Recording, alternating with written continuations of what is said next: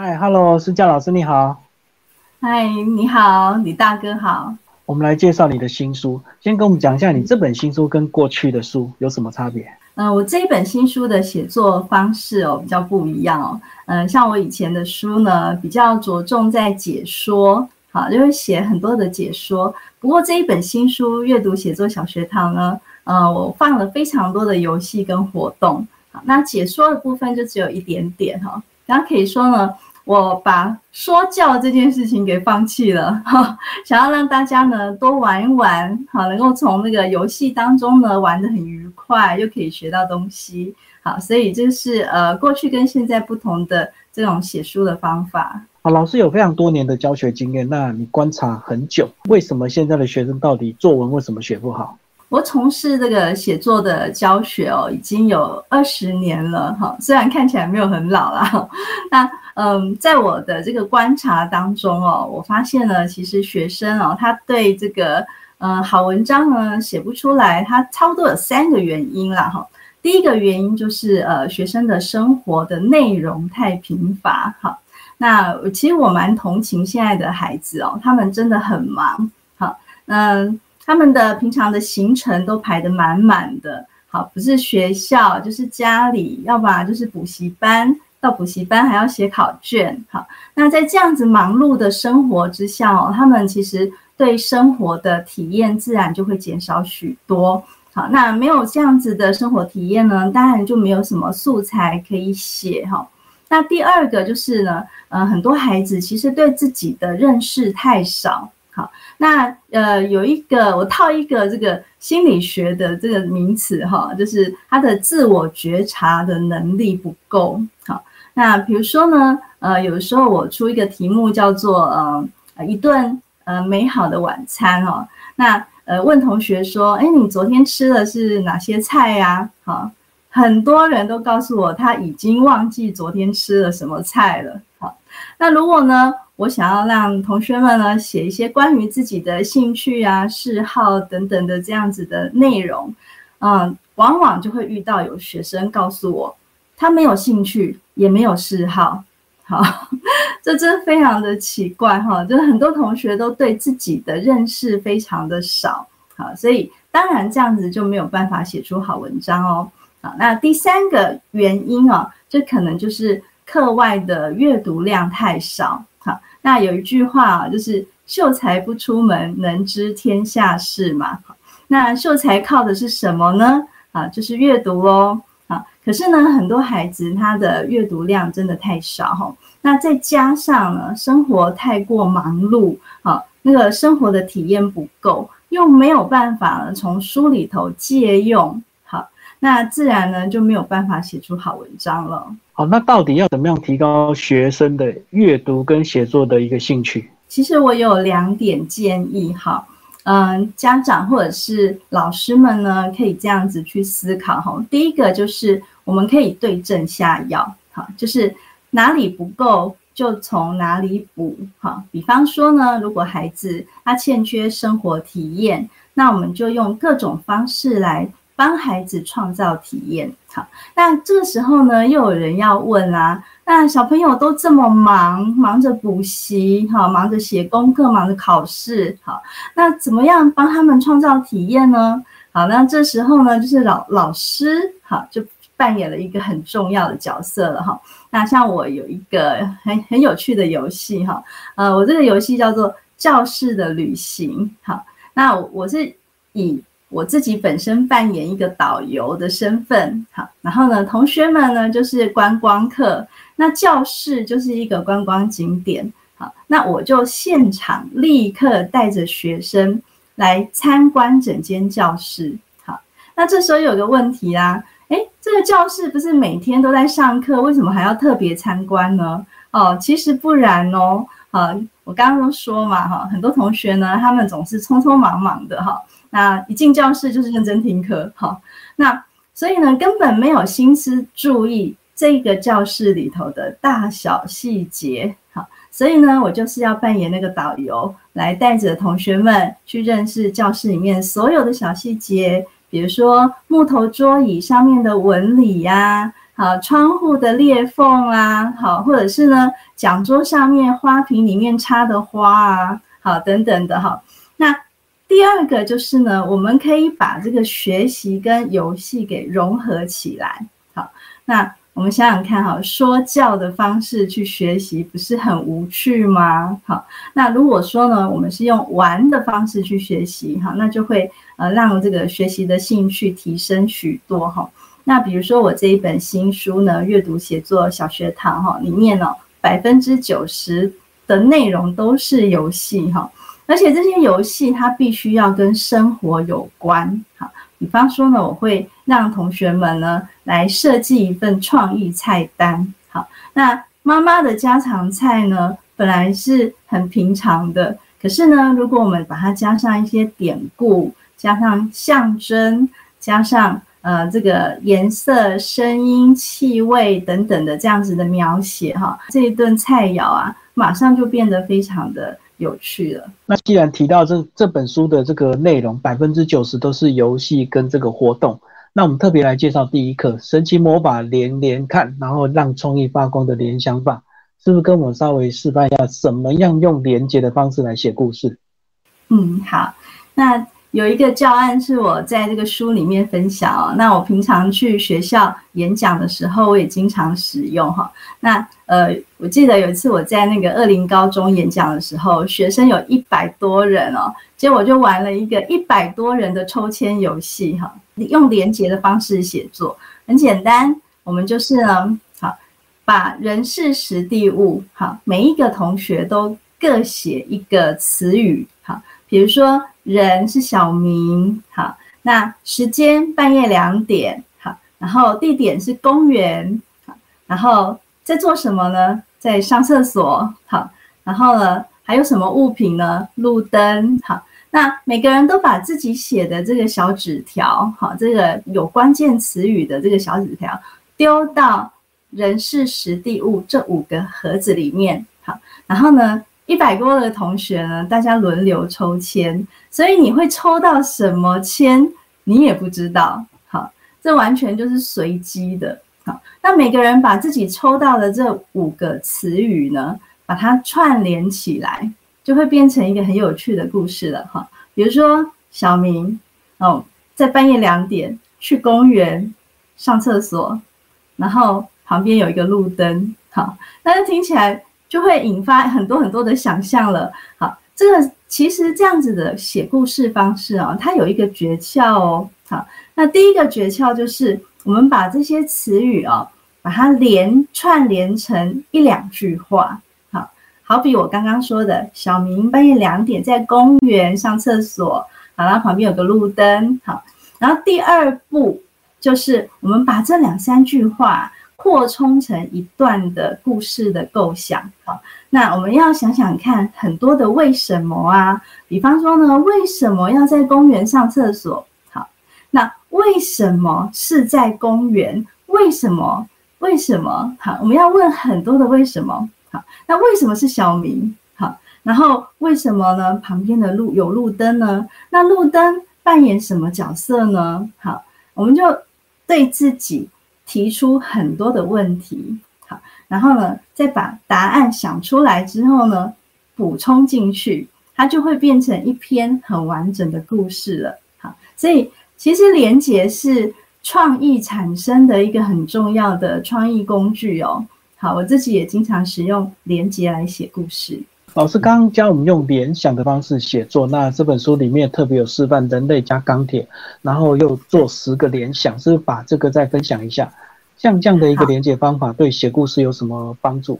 嗯，我在书里头啊，就分享了这个人类加钢铁的十个联想。好，那我现在就来分享一下哈。第一个联想，我想到的是工业革命。好，因为工业革命的时候呢，人类呢就大量的依靠这个呃钢铁制造的机器来取代人力嘛。好，这是人类跟钢铁的第一个基本联想。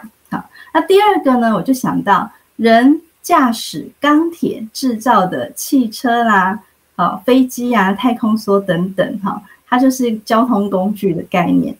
那第三个就是人去操作机器人。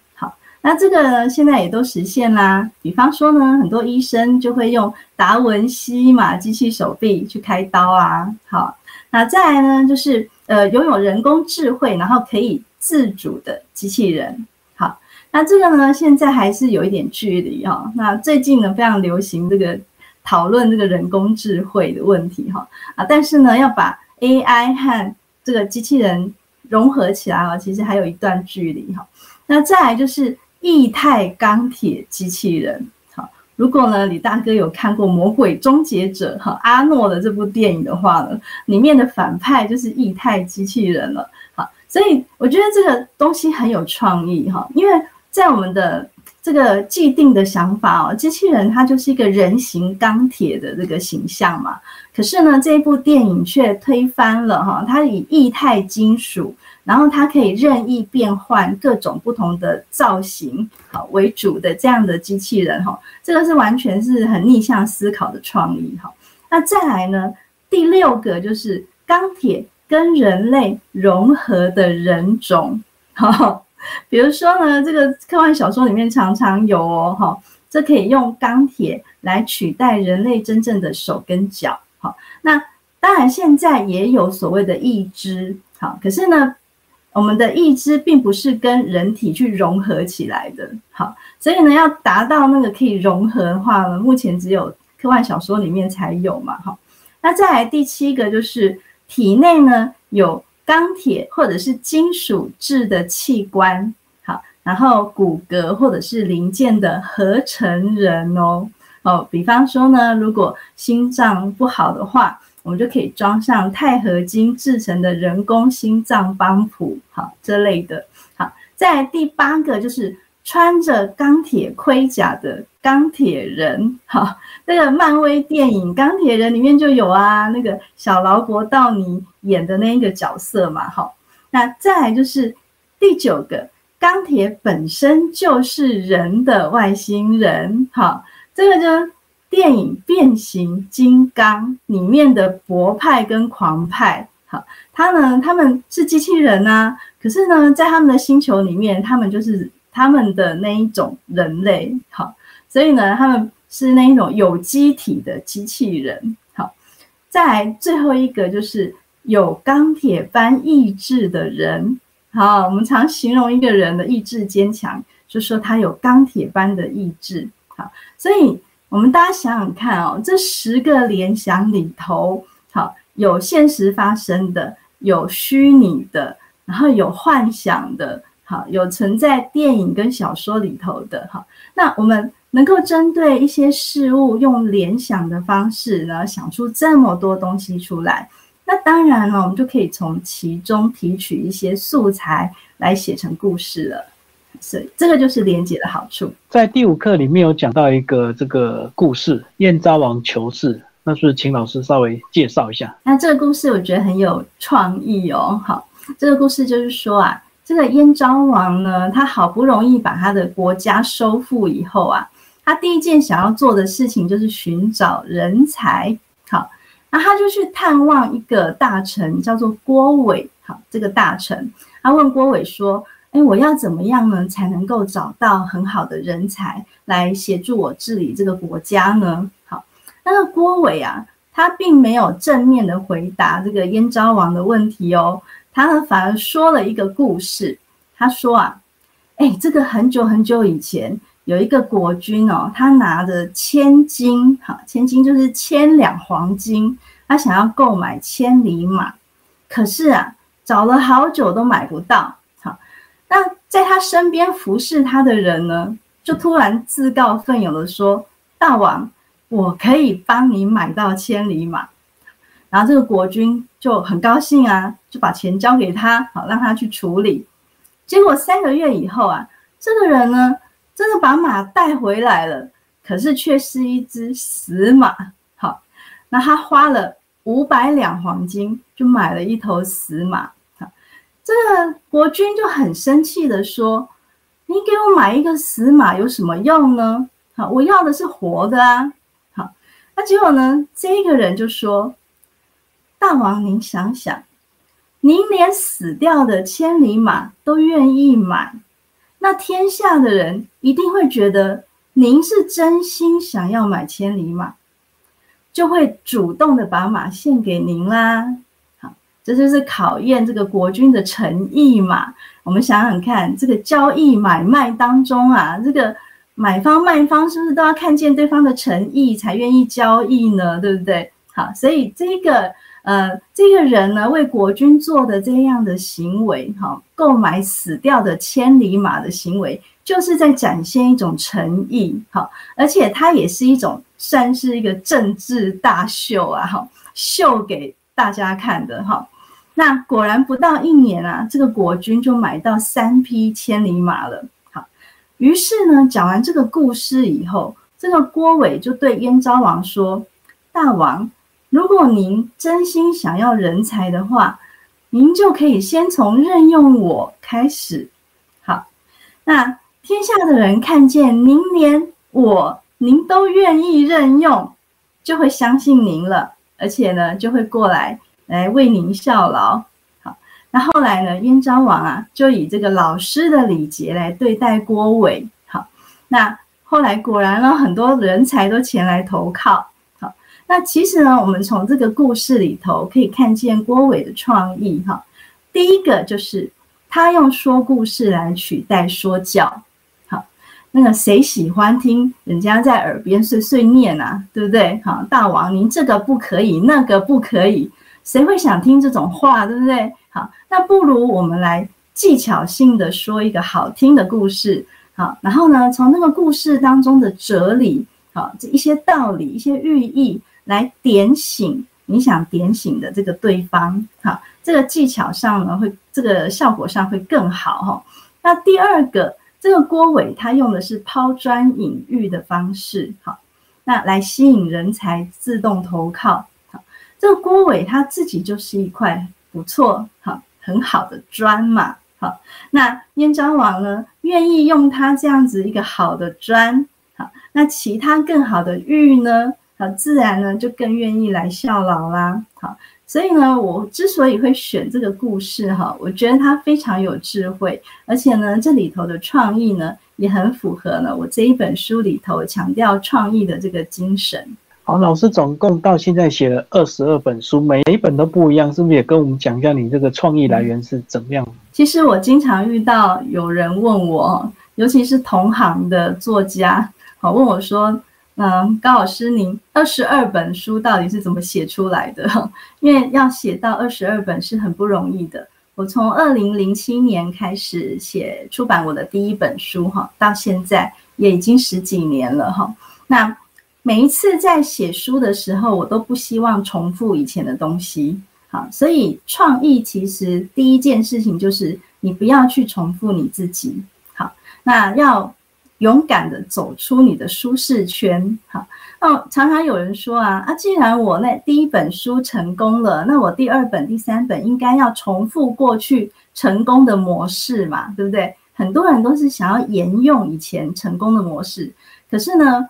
我觉得这样子，其实在替自己哦制造更大的舒适圈而已。好，那所以呢，我常常会推翻自己过去写的东西。好比我这一本呢，这个阅读写作小学堂哈，我以前呢都很喜欢写很多的说明、很多的解说、很多的碎念啊啊。那这一次呢，我完全不说教，这一次呢，我就玩游戏给你看。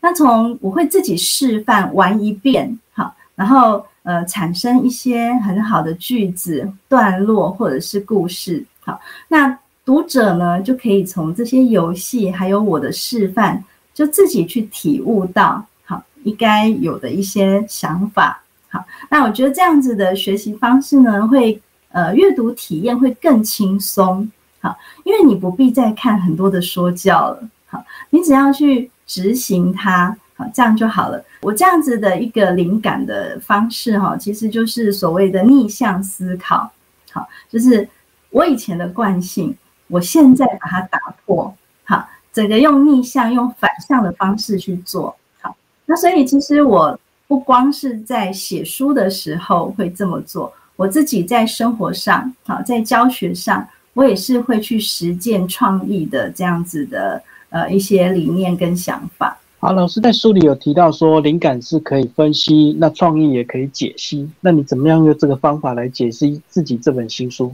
你会怎么介绍这本书的特点？嗯，我们可以把这一本书哈拆解出五个特点。好，那第一个特特点就是它是一本可以启发阅读思考的书。好，呃，我这本书里头有十三课。每一课的一开头都有一篇古文的小故事，哈，但是呢，我会用白话的方式把它写得非常有趣，然后呢，后面再附上古文的原文跟注释，好，让大家可以古今对照，好，那增加这个文言文的阅读素养，好，那再来呢，我还会再加上一些可以启发思考的问题，然后附上那个参考的解答。